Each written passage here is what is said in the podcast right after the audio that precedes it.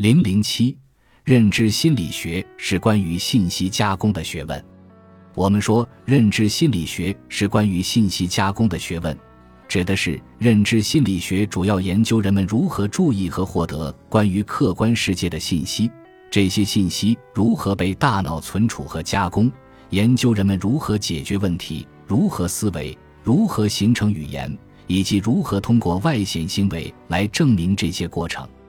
奈瑟对此进行了更清晰的阐述。认知这一术语是指将知觉输入进行转换、简化、细化、存储、恢复以及使用的所有这些过程。很显然，认知涉及了个体可能做的任何事情。每一个心理现象同时都是认知现象。认知心理学包含了心理过程的所有内容，从感觉到知觉、模式识别、注意。意识、学习、记忆、概念形成、思维、表象、语言、智力、情绪以及所有这些方面在人的一生中如何发展变化，并且贯穿于行为的各个领域。由于认知心理学囊括的范围很广，所以这一列表也相当的长。